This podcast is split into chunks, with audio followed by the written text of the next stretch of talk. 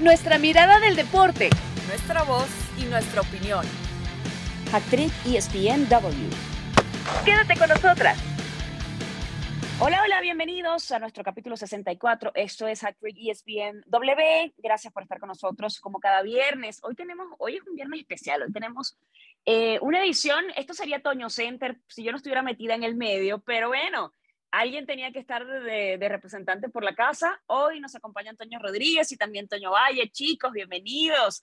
¿Cómo están? ¿Cómo se sienten? Gracias por estar con nosotros. Bueno, que, que a Toño Valle, comienzo contigo, Toño, te, nos vimos ayer en Sport Center, pero bueno. Nos vimos ayer. eh, o- Sí, nos hoy vimos tenemos ayer, el gusto de, de compartir acá. No, qué placer, qué privilegio. Toño Center nunca había estado tan, pero tan bien reforzado. ¿No? De hecho, a partir de este momento, cuidado a ver si no andamos pidiéndote cada fin de semana. Arruinamos un poco tus horarios, pero No, una vez que nos toca trabajar contigo, este, seguramente ya querremos, querremos hacerlo más seguido. Qué gusto, qué, O sea, qué me- placer. me, me estar puedes, me Ajá. puedes hacer Toño honoraria entonces, ¿no? Perfecto, pues ya. Es, es más, eres tocaya de- del tocayo, ¿no? Eres tocaya de mi tocayo. No Es sé si la gente se cierto. O sepa sea la que- historia. La- cu- cuéntala tú para que sepan por qué eres tocaya de Toño Rodríguez. Bueno, porque yo tengo tres nombres. Yo nací el 20 de marzo, el 19 es el día de San José, entonces había un tema que, bueno, que iba a tener problemas para nacer. Y a mi tía se le ocurrió, en vez de hacer la promesa a ella, me lanzó la promesa a mí, el muerto. Entonces, bueno, obviamente yo me llamo Carolina, deciré José. Eh, me- eh, parece que iba a ser hombre yo. Al final, bueno, miren, eh, esta- este querubín nació mujer.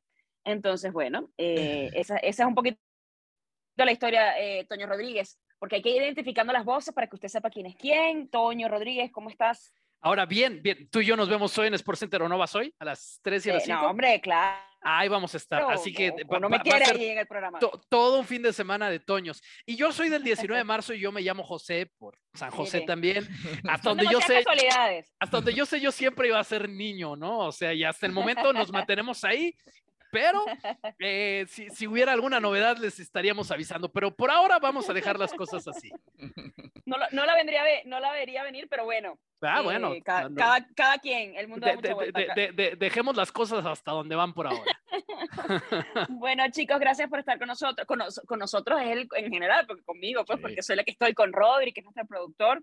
Pero bueno, vamos a platicar un poquito de deportes, eh, noticias, por supuesto, de la semana, la reestructuración de la Federación Mexicana de Fútbol, Rafa Márquez firmando con el Barcelona Athletic, ya hablaremos justamente de eso, el futuro que le espera el Kaiser, por supuesto hay que hablar también, ya que estamos tocando el tema del Barça, pues de algunas incorporaciones. Pero antes, tengo una serie de preguntas para ustedes, bueno, para que la gente lo- los conozca un poquito. Voy a comenzar con Toño Valle, porque bueno, ya había comenzado con él hoy.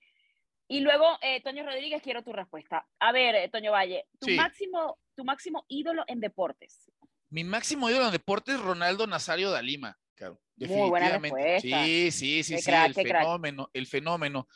Eh, de hecho, yo trato en casi todo lo que involucre mi vida, involucrar al número 9 de alguna u otra manera. Córtate y- el pelo un día como él en el Eso mundial. estaría bien padre, Ah. eso estaría bien padre, eso estaría bien padre. No, no creo que, a que- los no, no. jefes no, les guste mucho, No, pero... No creo que a Selene, justamente, yo digo, no creo que a Selene ni a Manu Sí, les, les dé mucha alegría sí. verte con el, con el, el montoncito hacia adelante, pero bueno, cada Ah, quien. pe- pero jugó brutal. Cuando, tra- cuando trajo ese corte, jugó brutal.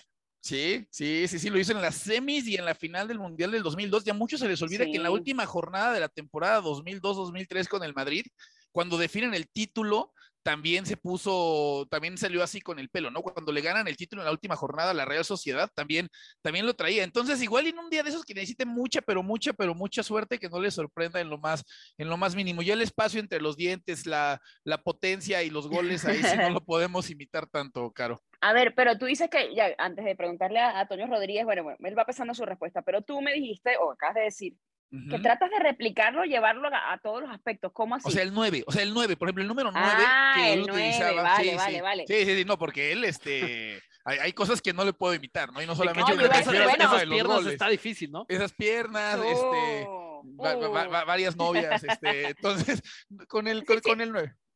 Eh, la, la fiesta y la alegría Sí, sí, sí. se hace lo que se puede con lo que uno tiene. Eh. Toño Rodríguez, ¿cuál es tu ídolo en deportes? Tu máximo A ver, pero, pero en el espíritu de este programa, Ma- Michael Jordan es la respuesta convencional. ¿Por qué lo es? Y por eso me dedico a esto, porque lo veía de niño y así, ya saben, ¿no? Con los ojos grandotes Ok. y, y la boca abierta y babeando. Pero en el espíritu de este programa, y es muy en serio, Alison Félix. Esa es mi respuesta. Y, y la admiro más de lo que admiro a Michael Jordan. Estamos hablando de una siete veces medallista de oro olímpica, 11 veces medallista en general, vigente desde el 2008, eh, sigue vigente, ganó todavía oro en el relevo 4x400 con los Estados Unidos de, pista, ¿no? E, ella es atleta de, pista y, de carreras cortas, pero es madre. Y eso a mí de, de Alison Félix me vuelve loco, me vuelve loco. Ahora que yo soy papá y hoy que estuve lidiando en la mañana con mi hija con tos, yo no sé cómo puede salir y entrenar así todos los días hay muchos ejemplos, pero el de Alison Félix a mí me vuelve loco, de verdad, es un ejemplo de vida. Una vez, hace no mucho, subí a redes sociales, justo para los Juegos Olímpicos, a su hija, con una camiseta que decía, mi mamá corre más rápido que la tuya. Y si ya era mi ídolo, con eso lo es dos veces. Oye, qué, qué, buen perreo, ¿no? Como de, no, no sé tu mamá, pero la mía, la mía es aquella medallista que vaya. La mía, ah, ya se acabó la carrera. Bueno, a ver, Toño Valle, ¿qué prefieres, una torta de tamal o una semita? Uh, qué buena pregunta. Eh, no, la semita, la semita definitivamente. Ahí sí me voy a ir por mi tierra. Ahí sí me voy a ir por, por mi tierra. Eh, no le quito mérito a la torta de tamal, pero es que, es que eh, el pápalo, el, el, quesillo hace la diferencia absolutamente a favor de la, de la, de la semita, ¿no? Ni hablar, además, es que el pan, la milanesa, no, no, no, claro, que lo pienso, no está tan, no está tan, no está no, le, he probado, Toño, tengo que... Vamos, vamos a ver el pápalo, Caro. ¿Identificas el sabor del pápalo? No, no, no. Es, una hierba, es. Es, una hierba, supongo que es una hierba mexicana, ¿no? Pero sabe, sabe fuerte, o sea, no, no creas que es este eh, cilantro, no, no, no, este es más fuerte. Ok. Toño Rodríguez, una comida de Chiapas que añores. No, pues el cochito. El cochito es una ah. especie de cochinita pibil, pero chiapaneco. en la, gastronomía chiapaneca, voy a ser muy breve. Muy buena. Más o menos, pero, pero es, la, mejor gastronomía del país. No, no, me esperaba eso, no me esperaba eso. Aquí viene, aquí, aquí es que tengo la carta ganadora. varias sorpresas. Primero me, tiro al, primero, me tiro al piso y luego para, para que me levanten en, en hombros de la plaza es, no es tan buena, no es la yucateca, no es la oaxaqueña, no es la poblana, pero es la mejor del país en botana. Entonces, la comida chiapaneca es una uh, comida de botana y de cervezas. Y el cochito es como una cochinita pibil, pero en porciones, digamos, un poco más pequeñas, los tacos más pequeños, porque te, tiene que, te tiene que caber la cerveza. Entonces, pues, claro. comemos no Oye, qué, qué, gran, qué gran tip. O sea, es que, señor, te tiene que caber la cerveza, tiene que ser pequeño. ¿Cómo no lo vi? ¿Cómo no lo vi antes? ¿Cómo no lo vi venir? Eh, tiene mi corazón Chiapas entonces a partir de este momento, después de la, de la botanita de cochinita y la cervecita. A ver, eh, una banda, Toño Valle, que no puede faltar en, tu, en un viaje, por ejemplo. Eh, a ver, si voy yo solo, diría Death Cab for Cutie porque es mi banda favorita, pero si va gente acompañándome, normalmente se aburre, así que tendría que decir The Beatles. Los Beatles no pueden faltar. De hecho, y esto es en serio, no confío en alguien a quien no le gusten los Beatles. No, me, me genera desconfianza. alguna vez salí con alguien que no le gustaban ni conocía canciones de los Bills. Y ah, no, bueno, pero. No, no, no, no pero. ¿Se, se crió en una cueva o qué? Algo así, algo así aparentemente. Cultura, cultura general. Sí, sí, ¿Y tú, sí. Toño Rodríguez? Pues los Beatles también, voy a ir para allá. Yo no soy muy musical, generalmente pongo el top 50 de Spotify que hoy tristemente, o no tristemente, por un tema de variedad, no que me caiga mal, pero... No, no, pero no, de, metamos con Bad Bunny. De, esas 50, 49 son de Bad Bunny. Exactamente. No lo voy a permitir. ¿Y la, otra, es de, ¿y la otra es de BTS? No, la otra, bueno, no, es más o menos 45, 5, 45 Bad Bunny y el otro 5 son estos Ay, ay, ay, ay, ay, ay, ay, los grupo firme, grupo firme. Entonces, voy por ah, eso. No, no, me encanta ninguno, pero por variedad, Spotify, si me estás escuchando en Spotify o en otra plataforma donde escuches Spotify, ya mete un poco de variedad en ese top 50. Y que Spotify, Spotify no nos vayas a banear después de haber dicho todo esto. Eh, yo confieso que, que yo, yo soy súper super rock, rock and roll, me encanta, por ejemplo, Guns N' Roses, mi banda favorita, a mí nadie me lo está preguntando, pero yo quería participar en la discusión, pero, pero oye, un buen Bad Bunny en una fiestita hasta abajo, ¿no? O sea, yo lo dejo como para que se lo piensen también, no se cierren a las opciones. A ver, eh, ya brevemente, chicos, porque tenemos que ir terminando. Eh, Toño Rodríguez, ¿qué es lo que más disfrutas de, de tu trabajo? Eh, pero es en serio, trabajar con gente como ustedes, es en serio. este show, estar con ustedes, escucharlos, eso, eso número uno, número dos, hacer básquet. Ya. Ok.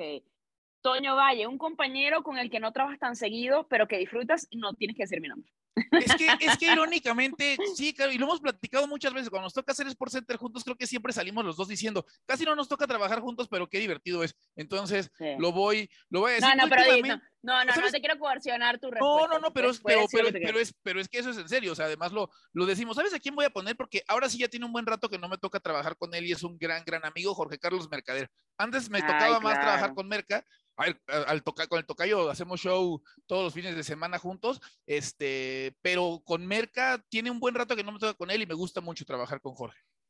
Ok, chicos. Bueno, ahora eh, cortita porque ya tenemos que empezar a hablar de, pues, de lo que nos trajo hasta acá. Eh, Toño Rodríguez, una anécdota que, que recuerdes de tu carrera que te haya marcado.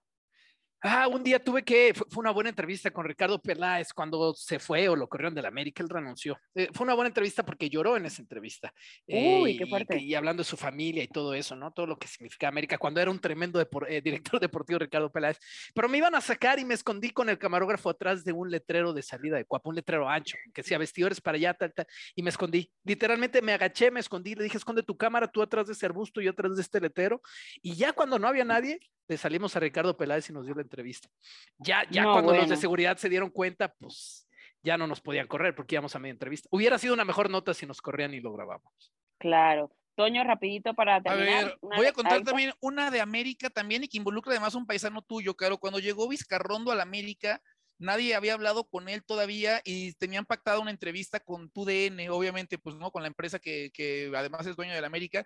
El reportero no llegó y yo estaba afuera del hotel porque yo sabía dónde estaba y el camarógrafo me dijo, sabes, no seas mala onda, haz la entrevista, mete escondidas tu grabadora de radio, porque yo trabajaba para radio en Estados Unidos en aquel momento, y te dejo que saques la entrevista, pues también tú en tu medio. Entonces, No, yo hice la bueno. entrevista, solo apareció el micrófono, no aparecía yo y mi micro estaba, mi, mi grabador estaba escondido atrás del micrófono. De hecho, salió antes con nosotros porque yo en cuanto terminé la entrevista se la mandé a la gente en Miami y le dije, güey, lo tenemos así antes que antes que cualquiera. Entonces, por 10 minutos trabajé con, con Televisa sin que ellos lo supieran y al mismo tiempo saqué una, una exclusiva antes que ellos. Sí, así tal cual, tal cual. Le gané, le gané una exclusiva a Televisa de su propio equipo.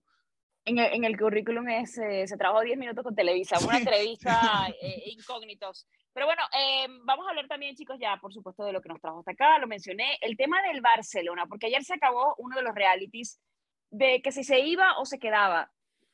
Cada vez que siento que, se, que, que- que estamos con esta polémica en el Barça, me acuerdo de aquella palabra de Piqué, se queda, y mira, ¿qué creen? Que no, que no se armó la Shakira. carnita Ah, aquella ah, ah, vez. no, ah, no, perdón. Ah, ah, no, que Esa- tampoco. esa tam- esa Pero bueno. Uy, A eso sí nos da para un programa completo.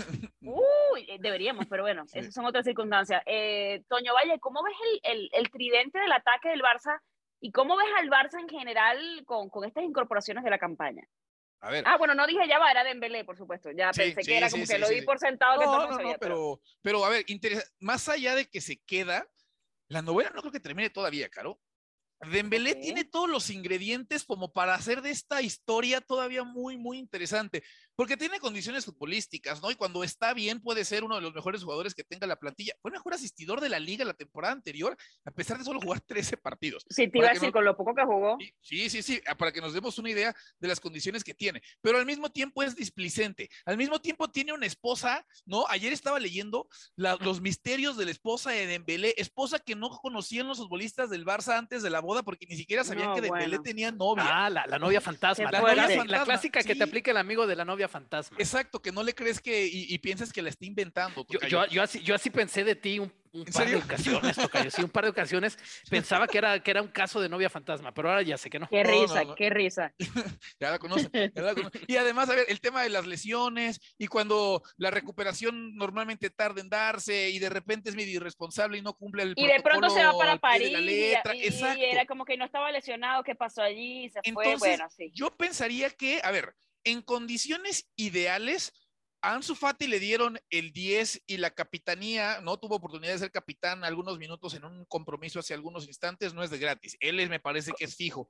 Si se quedan con Dembélé, Dembélé terminará siendo fijo también, ¿no? Y si cierran a Lewandowski, pues me parece que no hay forma alguna de no poner a uno de los mejores futbolistas de la actualidad. Entonces, en teoría, ese tendría que ser el, el tridente del Barça. Un Barça que otra vez tiene exceso de piezas en ciertas zonas de la cancha, ¿no? Sobre El, todo de el-. Barça, el Barça yo siento que tiene siempre este tema porque, a ver, yo primero, lo de Lewandowski yo no creo que se vaya a armar. Porque tiene demasiado, hay demasiadas aristas en, ese tema y obviamente la más fuerte, no sé si Toño Rodríguez estará de acuerdo con el tema económico, de, a ver, yo quiero 60 y tú tienes 40, es que viable, o sea, no es, están demasiado lejos de una cifra, se dice que aparentemente están estrechando em, posiciones porque, bueno, ya Lewandowski lo habíamos hablado hace mucho tiempo, apenas finalizó la temporada, se sabía que él no se quería quedar en el Bayern y el equipo estaba como súper consciente de, la decisión del polaco.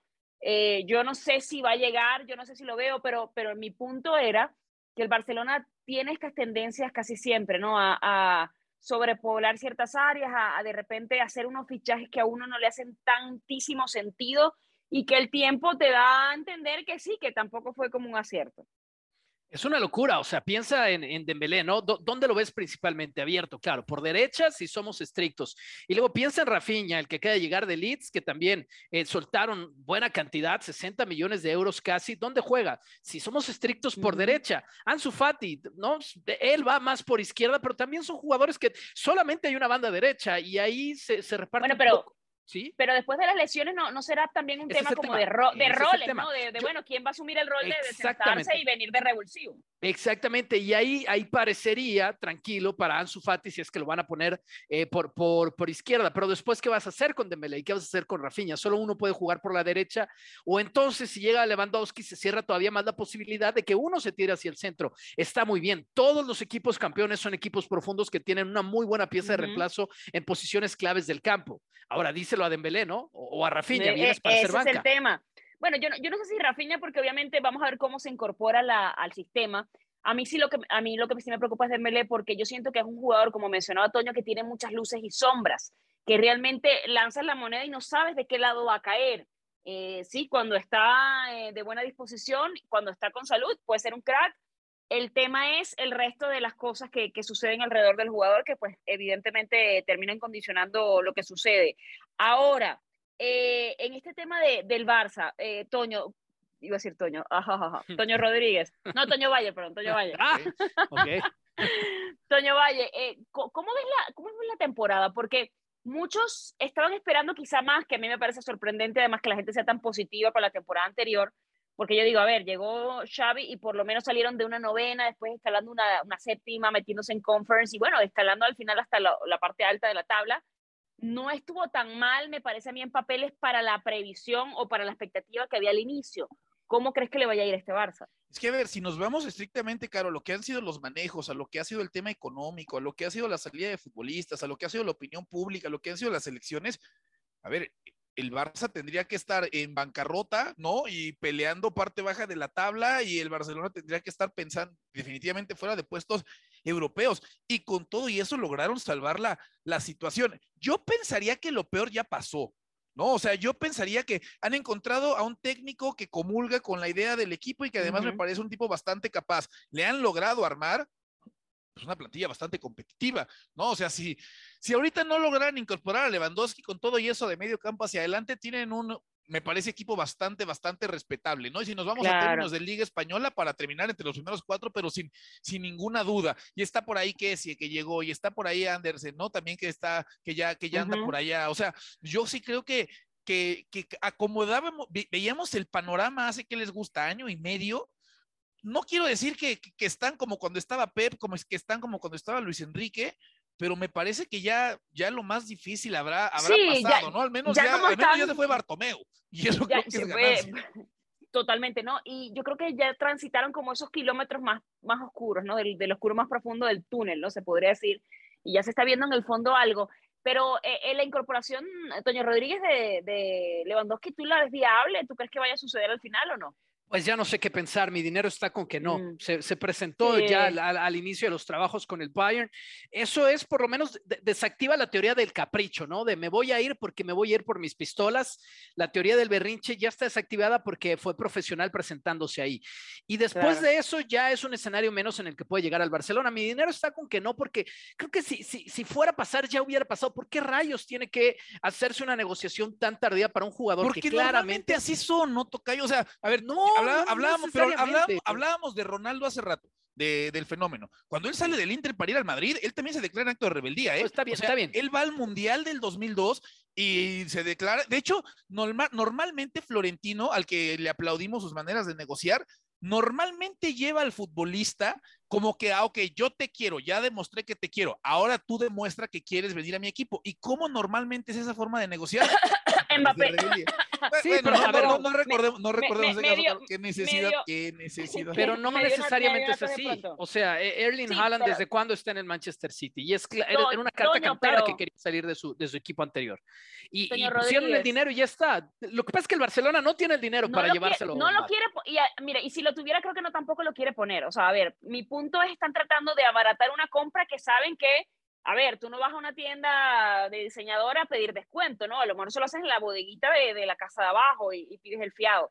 Pero mi pues punto es que el Barça, claro, mi punto es que la distancia, está, yo creo que están jugando a, a ver, no está apareciendo ninguna opción, el jugador se quiere ir en algún punto, eh, a ver, Lewandowski estira la liga lo más que pueda y van a tener que forzar la salida y ahí estoy yo con mis 40 millones esperando, más las variables, más lo que yo le pueda eh, colocar allí como que haciendo una vaquita pero a mí me parece que, que, el principal punto, porque al fin de cuentas es un mercado y es, un, y es una empresa, no vas a, dejar ir a, un jugador tan en forma como Lewandowski a, un, a tu delantero de referencia por tres pesos. Y no digo que 40 millones sean tres pesos, pero, pero si yo quiero 60, para mí los 40 van a ser tres pesos. Aunque se te vaya gratis, sí, cuando se termine ahora su contrato, aunque se te vaya gratis, el Bayern está en una posición en la de no, no, no va a ser, eh, digamos, extorsionado no es la palabra, pero no, no va a ser presionado por el Barcelona. El Bayern es un club mucho más, financieramente mucho más sano ah, que el Barcelona para que le hagan eso. Pero no tiene esa necesidad.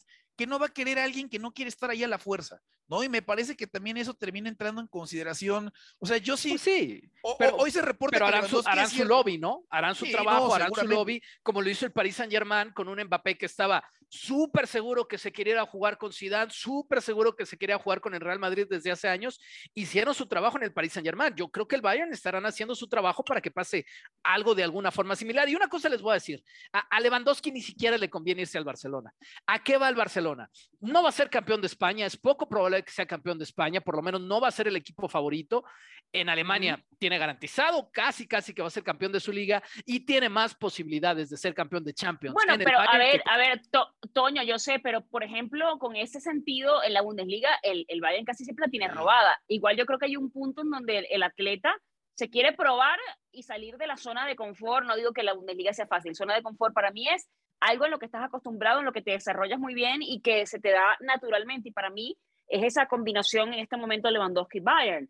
Eh, yo siento que si no es ahora, ¿cuándo lo va a hacer también? En tema de edad, evidentemente.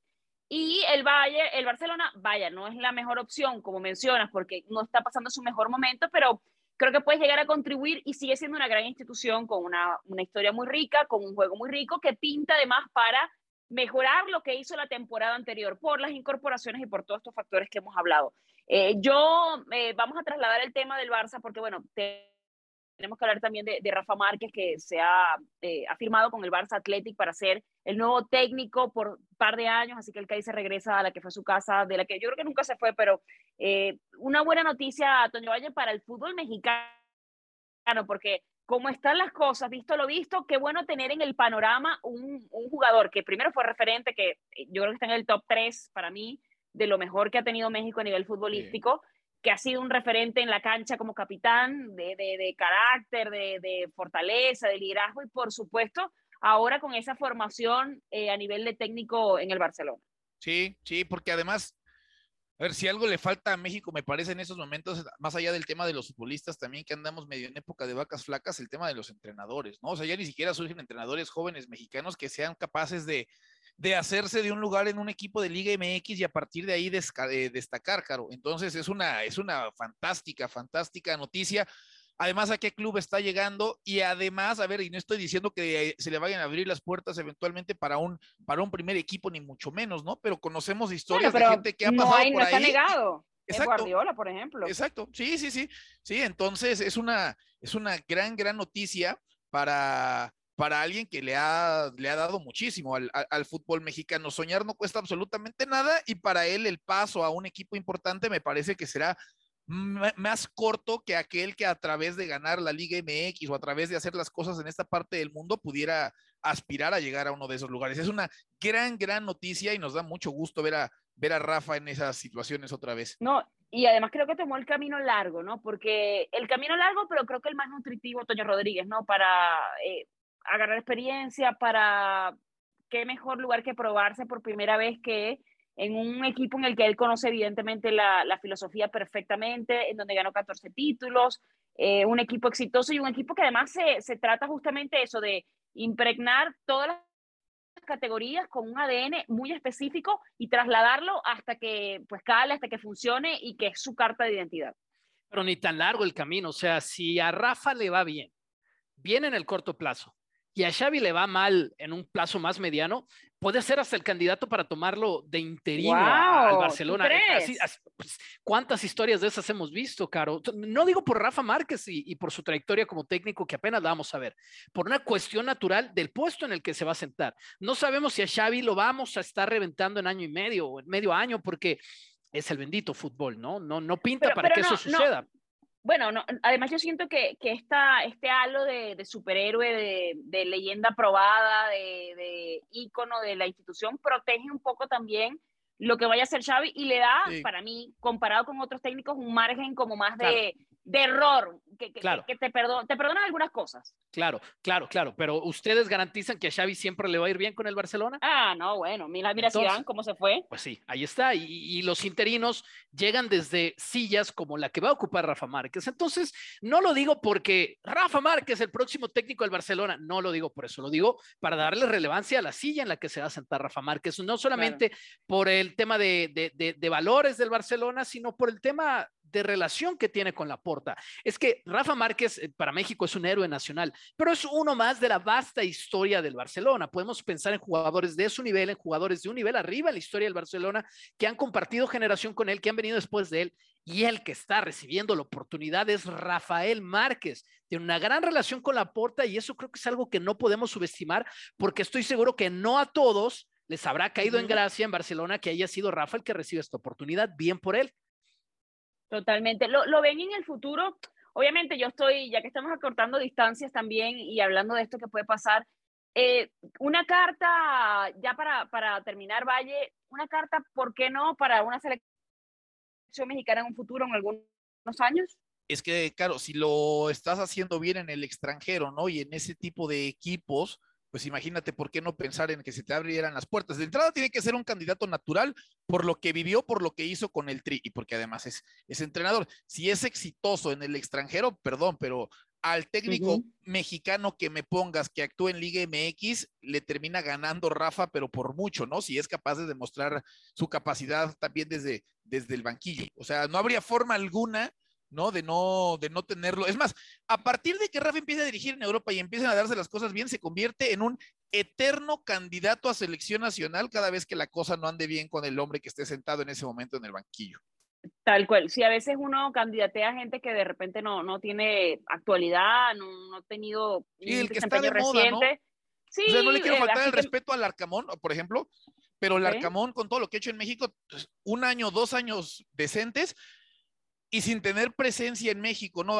Hace años o sin estar ligado a selección nacional como futbolista, porque ni siquiera fue futbolista profesional, sonaba su nombre, imagínate, sí. Rafa Márquez. Bueno, ya va, yo una vez hablé con un técnico acá en México y que me decía, eh, para mí la transición natural es, llego acá a la liga, eh, trato de hacer un buen papel, trato de ser campeón y luego aspirar al, al puesto de la selección nacional eh, evidentemente es como el camino que, que, muchos se trazan o muchos ven como una posibilidad, porque bueno, es una gran silla, evidentemente, eh, manejar los hilos del tri. Un tri, señores, que está en, no iba a decir rehabilitación, pero reestructuración sí. Eh, la Federación Mexicana al menos, hacemos una pausa y al regresar hablamos de los cambios, las salidas, Pérez, Hierro y por supuesto la de Torrado y lo que viene a continuación, y pues ese asterisco que tiene en este momento, por ejemplo, Mónica Vergara y lo que va a pasar con selecciones femeniles. Ya regresamos. Regresamos por esta segunda parte de ESPN, o bueno, Hattrick ESPN W. Ya el orden de los factores no altera el producto, pues estamos aquí, estamos platicando, conversando con ustedes y mencionábamos los cambios de la Federación Mexicana de Fútbol. todo lo que ha sucedido esta semana, vaya bomba, la que explotó el martes por la noche, eh, se veía venir, como dice una canción por allí, ya lo veía venir, eh, Rodríguez, esto era inevitable, como diría Shakira, me parece que era el punto por donde iba a estallar la cuerda. Sí, que no necesariamente es la solución, difícilmente lo va a hacer. Si es la solución de algo, va a ser de churro, va a ser de suerte, no porque haya sido una pues decisión correcta. Se va Pero la gente y... quería ver co correr sangre. Sí, y creo que pues los, sí, es lo, normal. Que, señala, uno de los señalados era Torrado, por ejemplo, Está por bien, lo menos está en redes bien. sociales. Y, y, los otros dos que se van con Torrado son básicamente su equipo de trabajo. O sea, se va Torrado uh -huh. y se va a su mano derecha y se va a su mano izquierda. Y Luis Pérez, pues también, ¿no? Porque e, esa selección, a diferencia de la sub-20, me refiero, a diferencia de la selección femenil, que, que, es una catástrofe de no meter ni siquiera un gol jugando en casa, la varonil, quizás también podamos apuntar ahí sí directamente más a Luis Pérez, porque es en un partido, es, es, es en, en, ya, ya habías llegado ahí, terminas uh -huh. perdiendo un partido, bueno, podía caer para cualquier lado, pero a mí me parece completamente natural. Ya no nos vamos a dar vueltas y desgastar en decir que esta no es la solución, pero yo creo que Mónica Vergara también se tiene que ir. Me, me parece sí. negligente en no haber convocado a Charlín Corral a, a esa selección. Sé eso, eso fue que, terrible. Que, que terrible porque uh -huh. Estamos hablando de la segunda goleadora del, del, del, torneo, jugó la final, o sea, no habían argumentos para no hacerlo. Charlene es una de las mejores jugadoras en la historia del fútbol mexicano, si no es que la número uno, pero para mí, por lo menos, por lo menos una top tres en la historia del fútbol mexicano. Y la tienes casi que en su prime o jugando como si estuviera en su prime, me parece negligente Mónica Vergara. Y si se lo imponen de arriba, pues ella eh, debería aprovechar esta coyuntura para, para, para, renunciar y decir, me impones que no la convoque y luego yo me tengo que tragar este desastre, me voy de aquí. Sí, yo, yo creo que, que eventualmente se va a tomar la decisión. Eh, bueno, como saben, va a haber una dirección además de, de selecciones femeniles. No sé si llega tarde la, el tema de esta separación como de poderes, Toño Valle, porque siento que había que darle también la estructura necesaria y la inversión y la atención también correspondiente y, y, poner gente que se ocupe directamente de, de, la, de la selección femenina, porque si estás haciendo el, el, la inversión en la liga, estás haciendo todo como para que esto crezca, creo que tiene que crecer a nivel de estructura y a nivel, o sea, tiene, tiene que ir como, como todo sumando y creciendo a la par. Sí, sí, de acuerdo. Sí, sí se tardaron. Sí se tardaron, Caro, y desafortunadamente tuvo que venir este fuerte golpe, ¿no? Para que se tome una, una determinación, pero sí me parecía bastante petulante, ¿no? El pensar que se podían hacer cargo, ¿no? O una persona podía hacerse cargo tanto de la parte varonil como de la parte femenil. La parte varonil que tiene mayores selecciones juveniles e infantiles y la selección femenil que tiene lo mismo, ¿no? Es que a final Tal de cuentas cual. termina siendo, a ver, un, un, tema de, de, demasiado trabajo para solamente una persona que además tiene que estar especializada en las dos cuestiones, que no, que no es sencillo, ¿no? No es simplemente, bueno, pues tú hablas de fútbol y órale, con eso ya te da para, para abarcar absolutamente todos los, los rubros. En un cargo que también tenemos que reconocer es a ver, no, no, es que sea simbólico el trabajo que tenía Gerardo Torrado, pero me cuesta mucho trabajo pensar que Torrado tenía algún tipo de influencia sobre, sobre lo que hacía, ¿no? Gerardo el Tata Martino. O sea, son esas cuestiones de Pero sí puso a Luis pero, Pérez. Pero, pero, claro, sí, pero, Luis Pérez sí lo puso, sí, ¿eh? sí. No, y de eso fue acuerdo. un error. Pero, No, de pero, acuerdo. yo, pero yo siento que era una de las personas con las que contaba el Tata Martino. O sea, eh, el mismo Torrado contó en una entrevista con Mauricio May que tuvo que llamar al Tata y yo, bueno, no creo que afecte nada, pero la otra pregunta es esa, lo que, lo que está pasando en la estructura de selección a tan poquito el Mundial, ¿afecta o no afecta? O sea, ¿es irrelevante o, o cómo, cómo termina impactando? Porque yo sí siento que hay como, de alguna manera, un efecto de inestabilidad en, en, general, ¿no? Sí, si bien seguramente el trabajo más importante día a día de Torrado era ser ese interlocutor, vestidor Tata Martino, porque hay cosas que, ya que ves el jugador... que de la comunicación se le da a Torrado, Sí, pero de forma fantástica. No, súper ¿eh? carismático. Eh, hay, hay cosas que, que, que, el grupo de jugadores no siempre va a ir directamente con, con el entrenador en cualquier equipo y es una transición natural un exjugador en ese puesto. Pero yo tampoco creo, por lo que ya dice Toño, que Torrado haya sido así como que el ángel del vestidor de la selección mexicana, así que no creo que pase nada en términos del Mundial. Si, si México le va muy mal en el Mundial, no es porque corrieron a Torrado. Ah, no, si bueno, le va bien, claro. tampoco es porque la salida se dio a tiempo, ¿no? O, sea, al que pusieron, sí, pues no. sí, o sea, sí. si ponen a Santiago Baños, que ni se cuelgue esa medalla, por favor. A ver, pero, pero en ese caso, ¿por qué tomar la decisión ahora? O sea, porque es de, cara a la audiencia, a de cara al auditorio. Sí, sí, yo creo Sí, que una, sí, una decisión populista.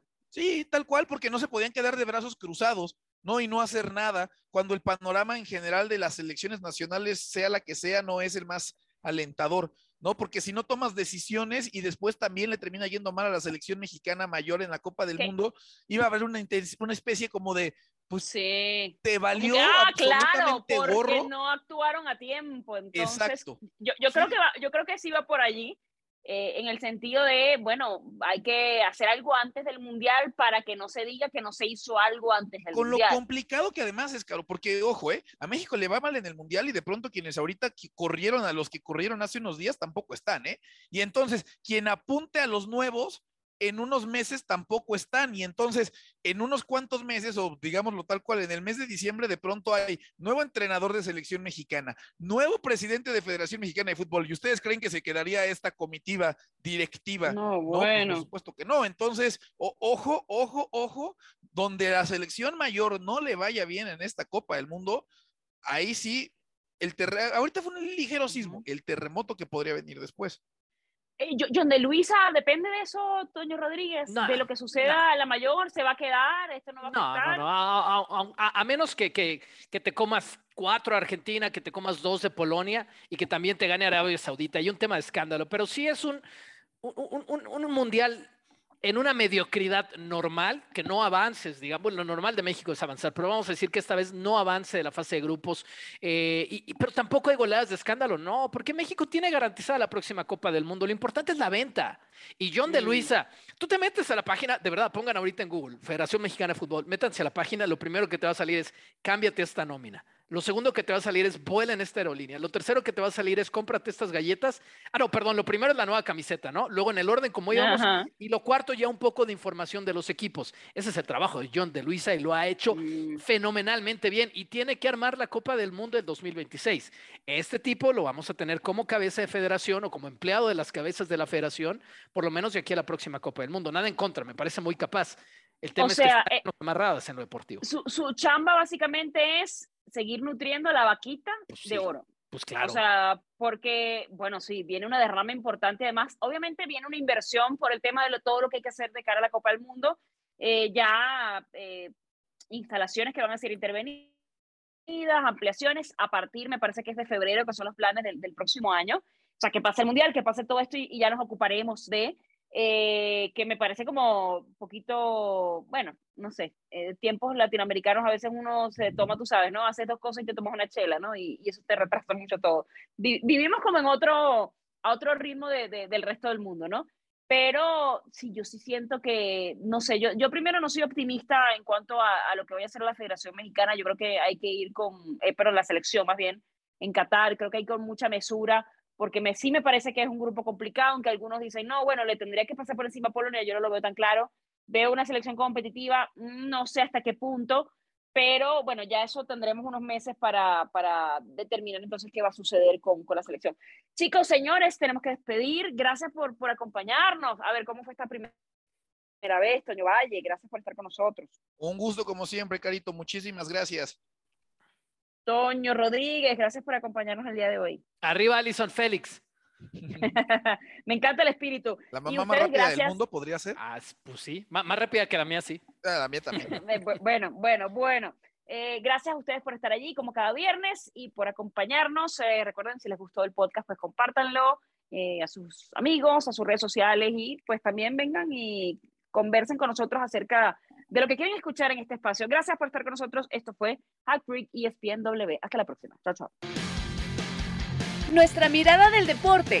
Nuestra voz y nuestra opinión. Esto fue Hack Trick ESPNW.